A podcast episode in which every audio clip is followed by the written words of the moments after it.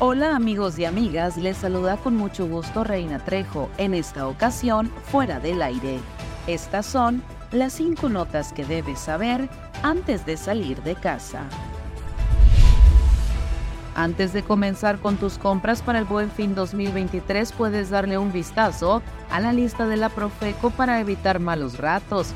La Procuraduría Federal del Consumidor se encarga de velar por los intereses de las personas que acuden a los miles de establecimientos a lo largo y ancho de México, y en el Buen Fin 2023 no será la excepción. La diputada Rebeca Irene Silva presentó en la sesión ordinaria del Congreso de Sonora una iniciativa de reforma al Código de Familia y al Código Penal, lo anterior para cerrar lagunas legales que impidan que las víctimas de violencia intrafamiliar reciban justicia de manera oportuna.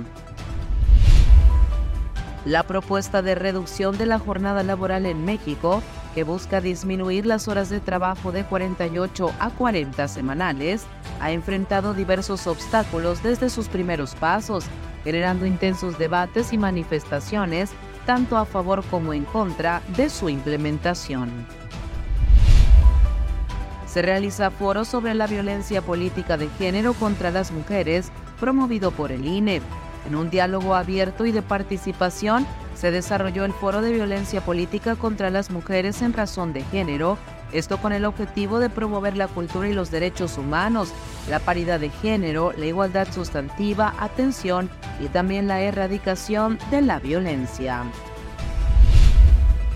El presidente de México, Andrés Manuel López Obrador, lamentó que la presidenta de la Suprema Corte de Justicia de la Nación, la ministra Norma Piña Hernández, se comprometiera a entregar 15 mil millones de pesos de los fideicomisos para los damnificados a Acapulco por el huracán Otis y ahora ha cambiado de opinión.